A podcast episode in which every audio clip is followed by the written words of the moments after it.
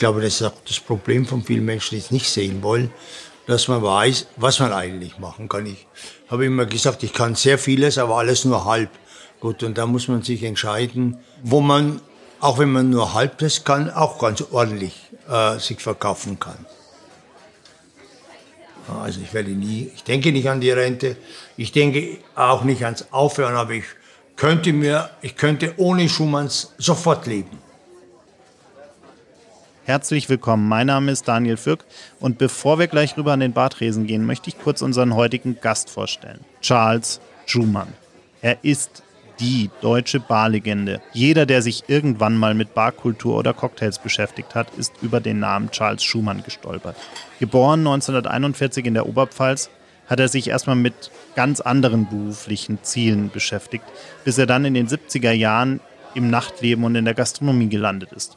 Nach einigen Jahren und beruflichen Stationen in Südfrankreich kehrte er 1973 nach München zurück und lebte seine Leidenschaft für Cocktails aus. 1982 gründete er schließlich die Schumanns American Bar in der Maximilianstraße und machte aus einem recht langweiligen Münchner Nachtleben auf einmal den Hotspot der deutschen Barkultur. Sein 1991 erschienenes Buch American Bar ist sowas wie die Bibel für jeden Barkeeper und zwar weltweit. Das Buch wurde in elf Sprachen übersetzt und liegt so ziemlich hinter jedem Tresen einer anspruchsvollen Bar. Anfang der 2000er Jahre eröffnete Schumann eine Tagesbar und zog mit seiner Schumannsbar an den Odeonsplatz, wo sie bis heute sehr erfolgreich von ihm betrieben wird. Für seine Arbeit wurde er unzählige Male ausgezeichnet und ist aus der internationalen Barszene einfach nicht mehr wegzudenken. Ich freue mich sehr darauf, mich mit ihm gleich über Barkultur, über Cocktails, über seine persönlichen Inspirationsquellen zu unterhalten und danke euch, dass ihr alle wieder mit dabei seid. Zwei Menschen, eiskalte Drinks und eine Menge Zeit für ein persönliches Bargespräch. Herzlich willkommen an unserem Bartresen. Herzlich willkommen zu einer neuen Folge Gin and Talk. Mach es dir gemütlich, lehn dich zurück und tauche ein in die verrucht düstere Atmosphäre unserer Studiobar.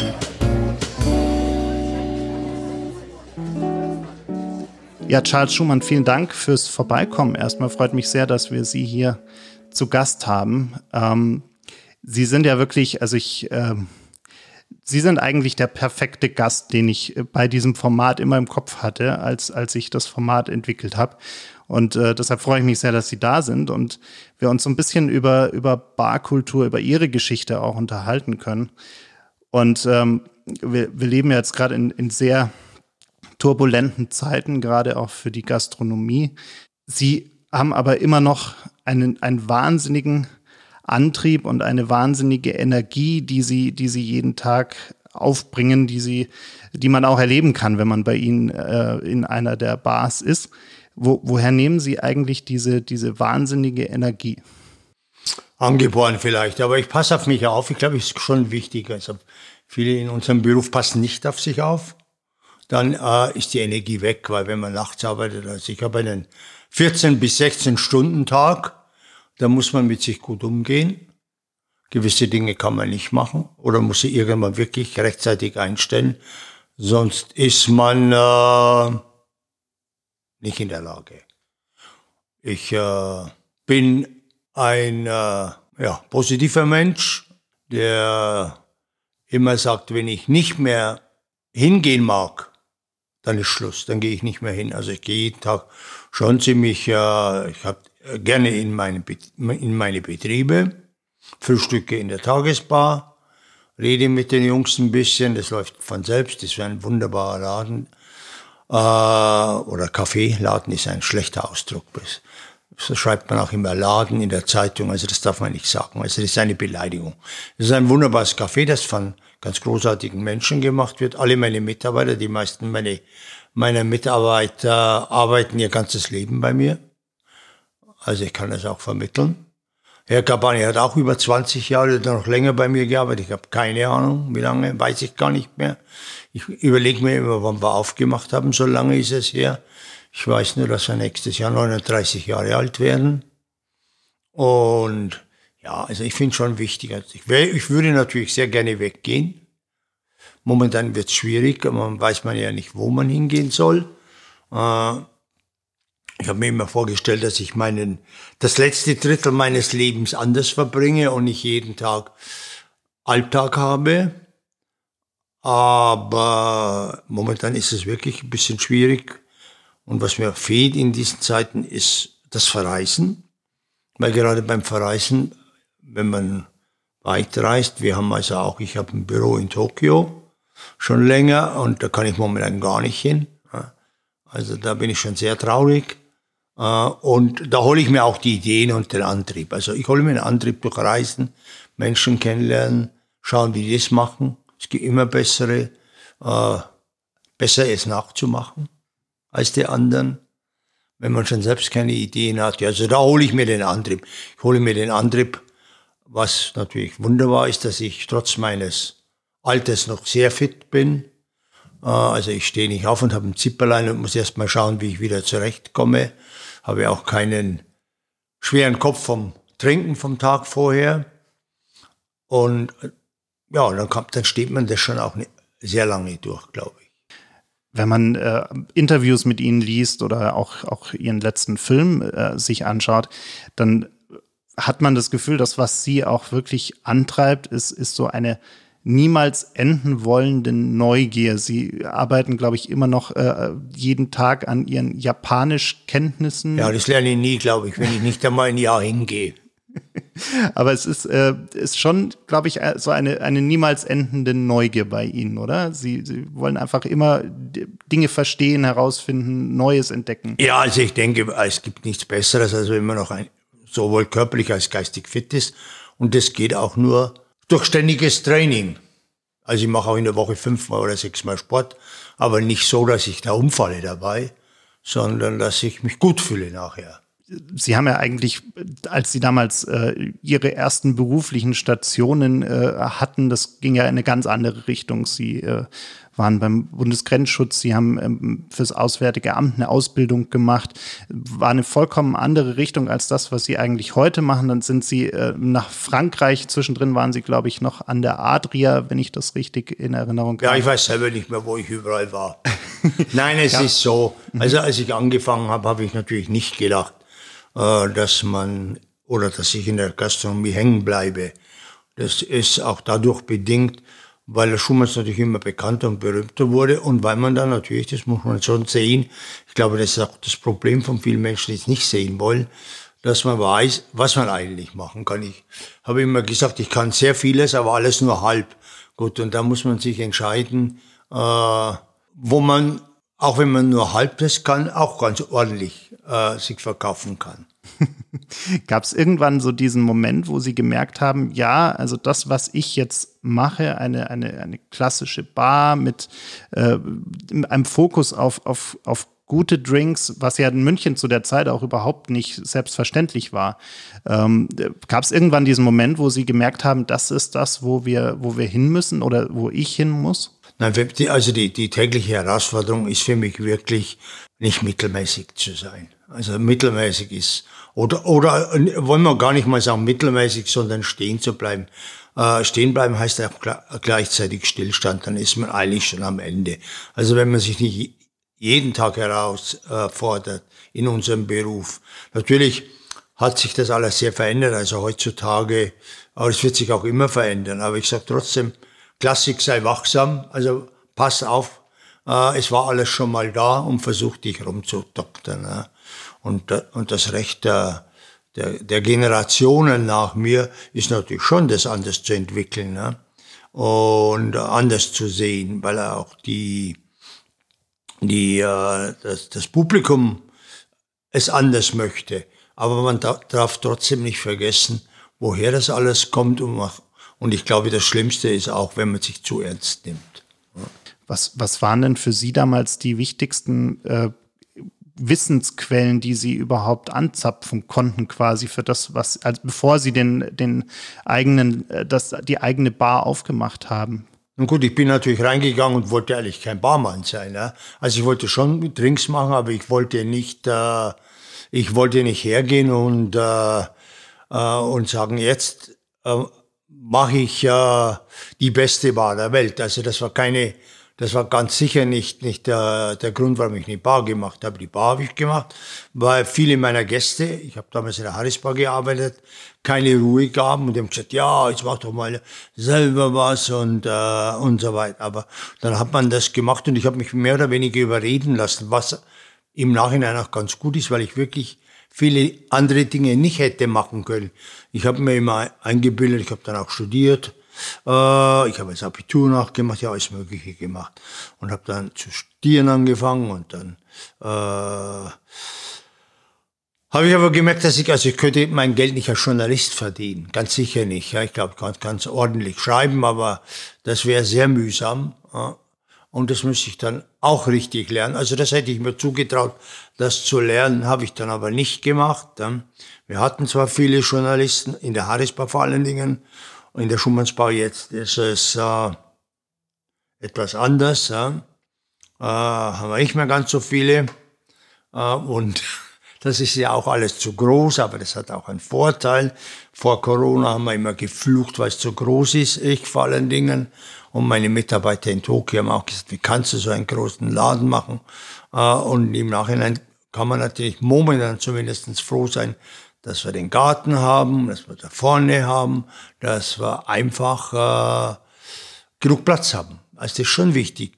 Und vorher habe ich mir immer gedacht, eine Bar für 10, 15 Leute und ist auch sehr anstrengend, ist vielleicht sogar anstrengender, weil man sich da nicht verstecken kann, sondern dann ist man wirklich äh, gefordert, sehr stark gefordert, wenn der Gast gegenüber sitzt und ist schwierig. Ja, ja also ich, ich wollte eigentlich keine Bar machen, so muss man das wirklich mal sehen.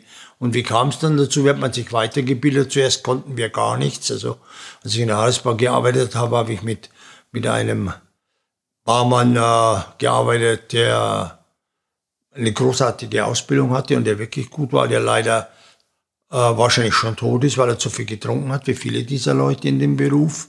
Und von dem habe ich auch viel gelernt. Seine Stelle habe ich dann übernommen, als es nicht mehr ging, aufgrund seiner Alkoholprobleme.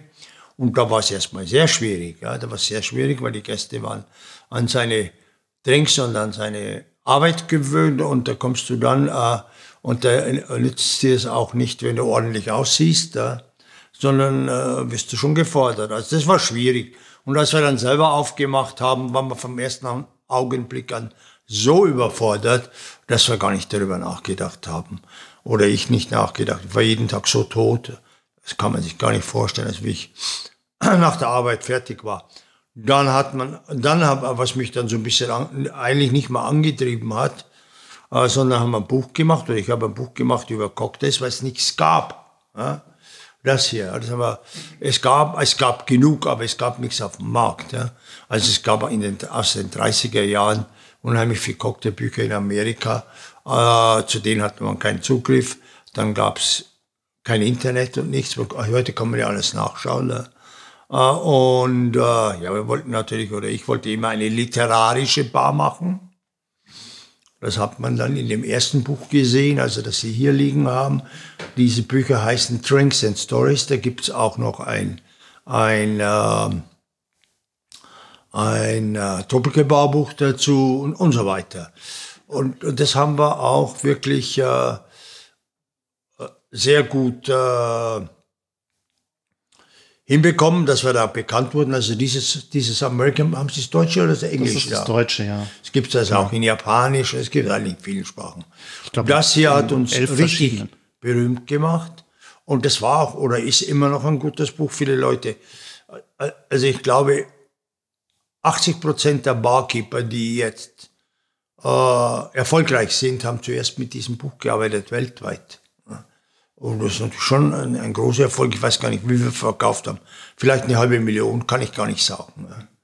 Äh, und äh, dann kam das Whiskybuch, was der Stefan gemacht hat, noch dazu. Genau.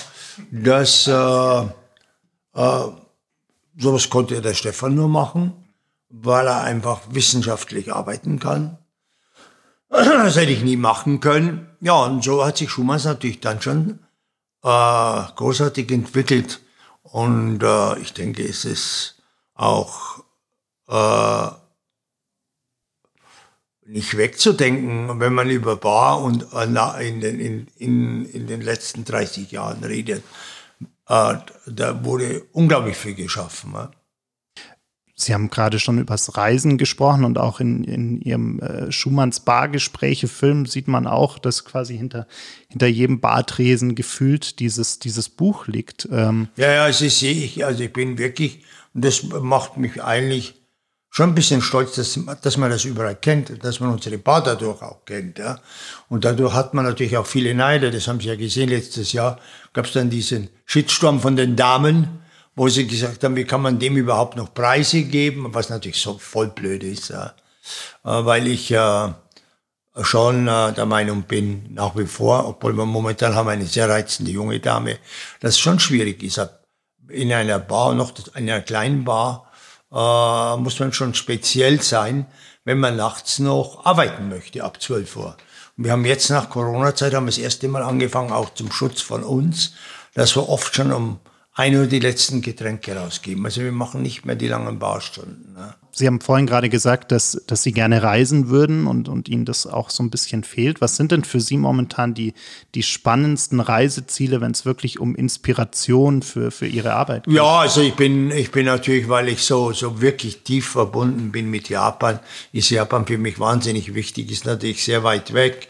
Wir haben eine, ein Büro da und arbeiten da ständig. Ich habe jetzt mache ich eine wahnsinnig schöne Teeserie, weil wir ein kleines Teefeld haben in, in der Nähe von Kakushima. Äh, und dann eine, eine ganz tolle Frau, die das Büro leitet, die sieben Sprachen perfekt spricht, auch Japanisch. Ja. Äh, und die muss man auch ein bisschen unterstützen. Und in Japan ist es natürlich wahnsinnig schwierig mit den vielen kleinen Bars. Ich weiß gar nicht, wie viel da überleben können, weil es gibt ja Gebäude, da sind fünf Bars drin. Ah, und, und jede Bar hat nur zehn Plätze. Wie willst da überleben? Frankreich ist mir immer noch sehr nahe, weil es meine, eigentlich meine zweite Sprache. Ich habe da studiert äh, und äh, bin jetzt ein paar Tage da gewesen, um nach dem Rechten zu schauen. Das liegt natürlich auf dem Weg, ist aber auch nicht so einfach zu hinzufahren. Ja, und dann hätte man so Ziele noch, wo man sagt, da muss man mal ein Jahr leben. Und hier, also wenn ich jetzt bestimmen könnte, dann würde ich sagen, ich will ein Jahr irgendeinem spanisch sprechenden Land leben, aber in Europa. Ah, mein Englisch ist katastrophal, das, wär, das könnte man auch mal ein bisschen verbessern. Dann äh, Italienisch, äh, ja, Italien ein halbes Jahr wäre schon gar, gar nicht so schlecht. Also so könnte ich mir das vorstellen, wird aber wahrscheinlich doch nicht mehr der Fall sein. Ja wenn Sie über die Beziehung zwischen dem Gast und äh, Ihnen quasi nachdenken oder generell demjenigen, der, der hinter dem Tresen auch steht, dann, äh, also wenn man mit Kollegen von Ihnen spricht, dann, dann sind Sie da immer schon ein, ein großes Vorbild für viele. Naja, also ich bin jetzt nicht unbedingt das Vorbild. Ich versuche mich äh, jetzt ein bisschen zu verbessern, weil wenn man so lange äh, zum äh, solange hinter der Bar steht oder mit Menschen arbeitet, dann wird man kein Menschenfreund. Das geht gar nicht. Ja. Man wird kein Menschenfreund. Und das sind dann beide Geschlechter gleich betroffen von meiner Wut manchmal, wenn man sich äh, einfach, ich denke, wir müssen uns alle besser benehmen, benehmen da gehören wir auch dazu. Ja. Dass wir einfach mit den Gästen besser umgehen. Es gibt zwei Gruppen, die ich äh, bevorzuge. Das sind Kinder, wenn die kommen. Da freue ich mich sehr und Leute, denen schlecht geht. Also, und Ausländer. Ausländer ist, finde ich, sind ganz wichtig für uns, weil wenn man äh, so hoch, also da angekommen ist, wo wir eigentlich sind, dann ist schon oft auch sehr viel Arroganz im Spiel. Und das sollte man wirklich vergessen. Das geht gar nicht. Es geht einfach nicht. Und der Gabani und ich, wir haben das in, in unseren früheren Jahren sehr übertrieben. Und das sollte man einfach irgendwann mal nicht mehr machen. Also muss, so viel muss man schon dazu lernen, dass man das nicht tun soll. Oder dass das nicht, dass das für die Bar nicht gut ist und für einen selber ist auch nicht gut, wenn man immer blöd drauf ist. Ja. Wie wir in Bayern sagen, das geht nicht. Ja.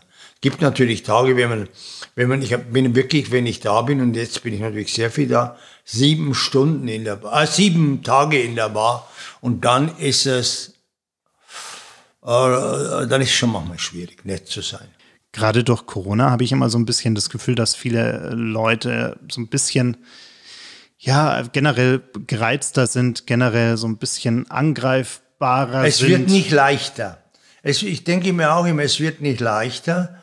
Äh, ich sage immer, es ist ein bisschen ruhiger werden, aber es wird nicht leichter, weil man natürlich äh, auch äh, kein Ende der Fahnenstange sieht. Wie, wie ist denn Ihr Eindruck von, der, von dem aktuellen Corona-Kurs, auch der Regierung, aber auch der Gesellschaft? Also, das kann man nicht sagen, weil wir es eigentlich gar nicht wissen. Ja. Aber ich bin schon der Meinung, dass man aufpassen muss ein bisschen ja. und dass man vor allen Dingen auch damit rechnen muss, dass, dass es äh, nicht weg ist. Es ist nicht weg. Ja. Und es gibt natürlich viele Leute, die sagen, es gibt es gar nicht. Ja, naja, gut, dazu gehöre ich nicht. Ja. Äh, und in der Gastronomie ist es besonders gefährlich, weil die Leute halt einfach zu nahe sind. Wenn Sie, wenn Sie so ein bisschen an, an die junge nachkommende Generation in Ihrem äh, Berufsbild denken, sozusagen, ähm, was, was würden Sie denn einem, einem jungen Talent quasi raten? Wo soll er oder sie anfangen? Was, was sind die, die Quellen, wo er, wo er lernen kann? Schwierig, weil, also ich meine, ich will niemandem Ratschläge geben. Ja wie, äh, weil ich es ja auch ganz anders gemacht habe. Und aber ich denke, am meisten kann man wirklich lernen, wenn man, wenn man, wenn man wirklich eine Vorstellung hat, was man machen will. Bei, wenn man irgendwo hingeht, wo Leute arbeiten, wo man sagt, so möchte das, das ist, so, so möchte ich mir das vorstellen. Also möchte ich das auch machen. Also wir haben zum Beispiel vor vier Jahren nochmal, weil ich so Sehnsucht nach Japan ständig habe, oder vor fünf, ich weiß es gar nicht, haben eine, wir kennen Sie uns in Bar Fleur du Mal, mhm. im ersten Stock eine japanische Bar aufgemacht. Ja, da arbeiten schon manchmal richtig gute Leute. Also das, da kann man schon mal sich hinsetzen und zuschauen, wie man es machen kann. Und ansonsten gibt es so viel Literatur, zu viel Literatur mittlerweile, wie bei der Küche genauso. Äh, also da muss man gut selektieren können. Was zeichnet für Sie eigentlich einen richtig guten Drink aus? Äh, für mich ist das selbstverständlich. Und ich bin ja wirklich äh, der Meinung, äh, klassische Drinks kann man kaum verändern. Spirituosen sind sowieso besser geworden wie früher. Es ist kein Gift mehr, kein richtiges. Äh, zu viel trinken geht gar nicht. Ja. Dann, äh, also Koma trinken. Dann ein klassisch guter Drink. Da gibt's genug oder, oder auch nur eine Handvoll und der zeichnet sich immer durch wenig aus, also durch wenig Zutaten. Wenn man anfängt, äh, da rumzuarbeiten, rumzudoktern an den Drinks, hier noch ein bisschen und da noch ein bisschen, wird er kaum besser.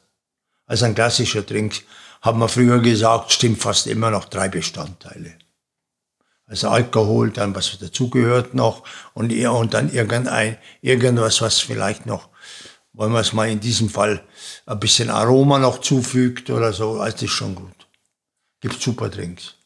Jetzt habe ich ähm, auch mit Stefan so ein bisschen darüber diskutiert, diese, dieser ganze Hype rund um Gin, der die letzten äh, Jahre entstanden ist. Wie, wie ist da Ihre Meinung dazu? Naja, gut. Also jeder, der eine Distille hat, macht Gin, hat Gin gemacht. Ja? Also der Stefan äh, müsste eigentlich wirklich dagegen angehen, weil er ist schon der Spiritosen äh, aber er ist natürlich äh, Papst, aber er ist natürlich auch abhängig davon, von diesen Leuten. Und wenn ich mir so überlege, was die alles äh, äh, auch versucht haben, groß zu machen, finde ich nicht richtig. Wir haben nie für eine Firma gearbeitet. Ich habe nie für, ich habe, äh, wie gesagt, äh, äh, für, für meine japanische Whiskyfirma gearbeitet, umsonst, also nicht, mich nicht bezahlen lassen. Dafür haben sie mich dann verraten, weil sie Angst hatten, als die Geschichte letztes Jahr kam, dass sie ein paar Flaschen weniger verkaufen. Äh, naja, also der Hype um den Gin, um auf Ihre Frage einzugehen, ist natürlich übertrieben.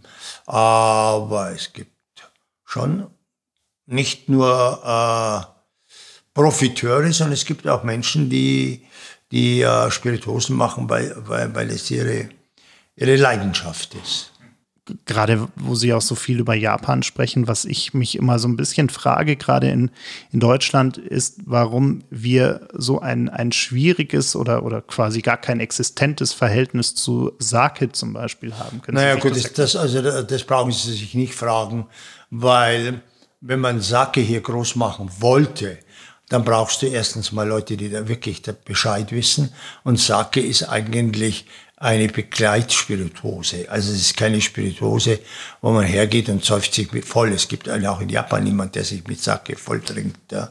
es gibt natürlich Sake-Bars. Aber das, da sind dann unglaubliche Experten drin. Was willst denn die hier haben? Man kann hier auch kein japanisches Restaurant oder sowas machen. Es sei denn, man ist Japaner vielleicht. Ja. Es gibt ein paar in Düsseldorf, die ganz gut sind. Hier gibt es so gut, ich, viel ich weiß, fast nichts. Äh, in Berlin gibt es sicher auch ein paar, aber das sind alles dann Japaner, die das machen und die das hierher tragen. Das ist genauso, wenn wir eine, naja, also ist schon zur Sache, werden wir nie ein gutes Verhältnis haben.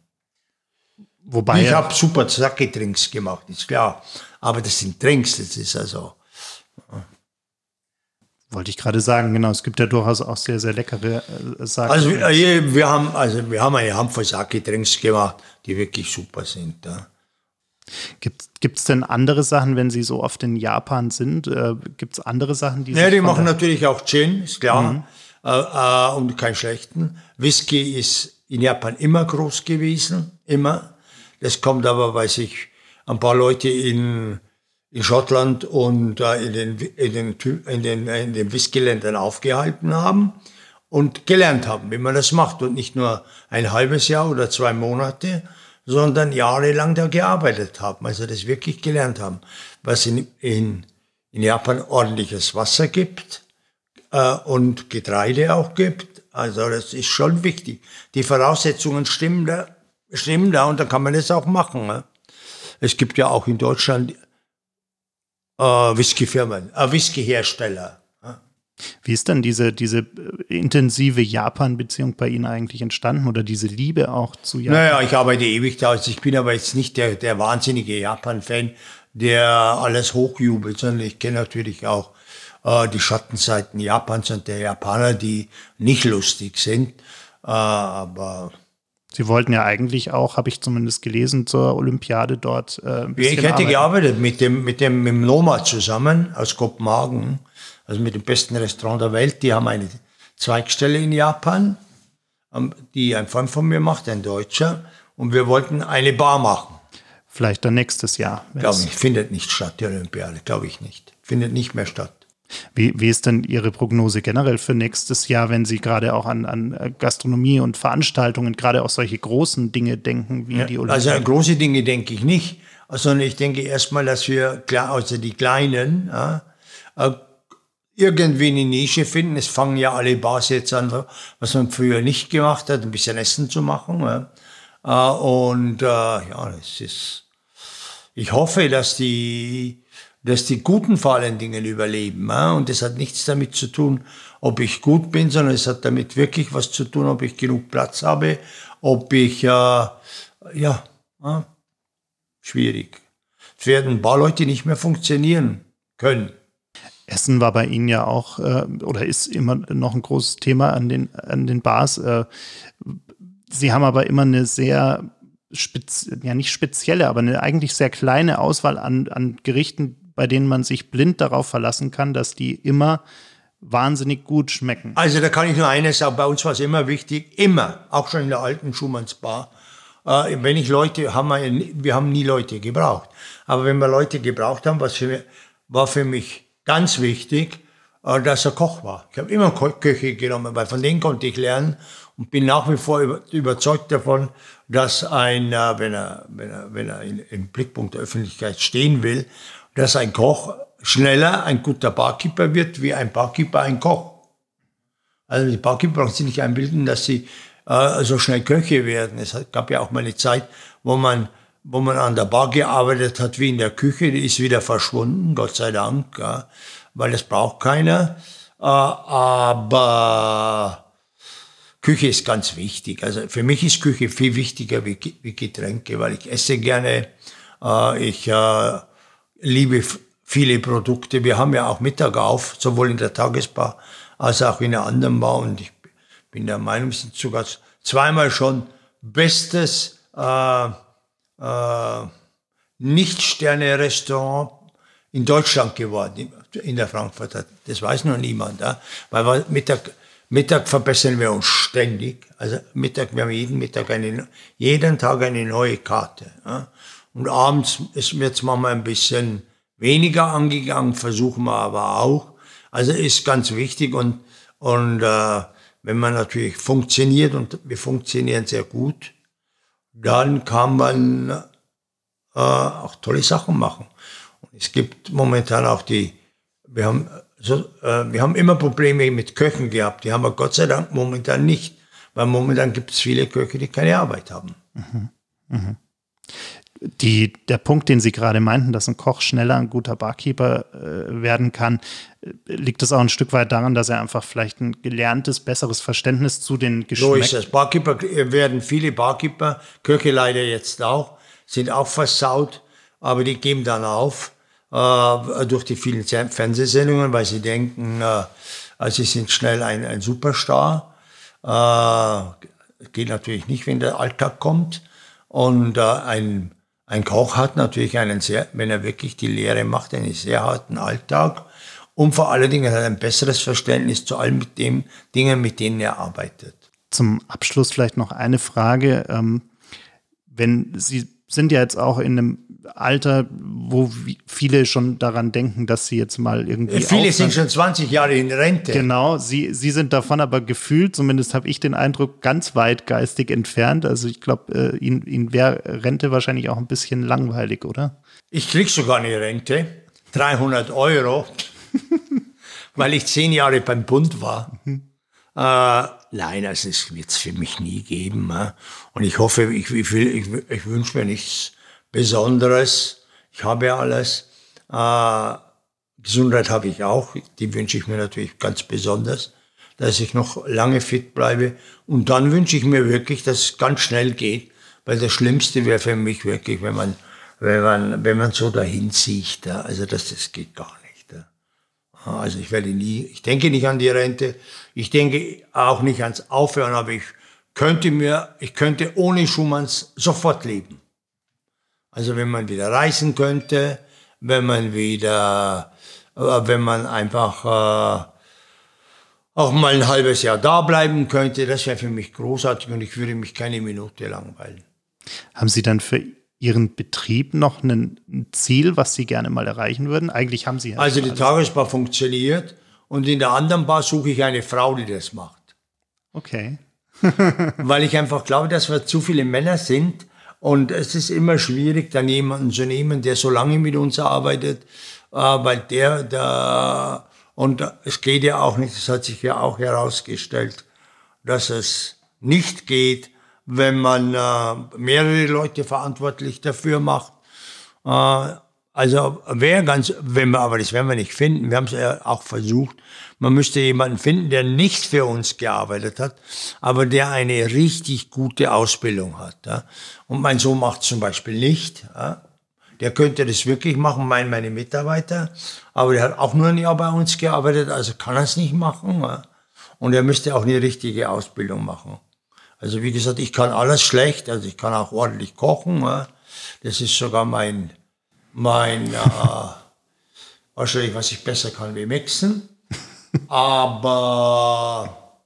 Das heißt, wenn uns eine Frau zuhört. Ja, so zuhören, so irgendjemand zuhören. Darf aber keine 20 sein. Wir brauchen keine Frau, die 20 ist. Das geht nicht. Muss jemand sein. Und vor allem muss sie internationale Erfahrung haben. Das ist ganz wichtig. Also, äh, äh, ich spreche auch sechs Sprachen oder wie viel, weiß ich gar nicht. Schlecht. Und das ist eine, raus, eine wirklich ganz wichtig für so einen Betrieb, der international so äh, viel Reputation hat, dass man mit allen Leuten reden kann und dass man äh, einfach das Gefühl gibt, es ist nicht äh, eine Boulevardzeitung. Äh, also die, die Abendzeitung hat mich jetzt, und das ist ja wirklich das allerletzte, äh, äh, geschrieben, ich sei James Schumann. Also wenn man das nach 40 Jahren schreibt, äh, da, und der Chefredakteur hat sich, hat sich entschuldigt, dass der das geschrieben hat, äh, erst zwei Jahre bei der Abendzeitung arbeitet. Naja. Haben wir's? Vielen Dank fürs Vorbeikommen. Ah, okay, super. Das war's leider schon. Die letzte Runde ist ausgetrunken, das Gespräch zu Ende. Vielen Dank fürs Zuhören. Bitte nimm Rücksicht auf die Nachbarn und sei leise, wenn du die Bar verlässt. Aber vergiss auf keinen Fall, den Abonnieren-Button zu klicken.